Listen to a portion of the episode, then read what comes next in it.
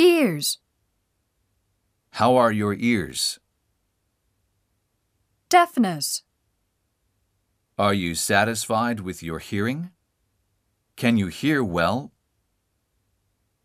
Otalgia.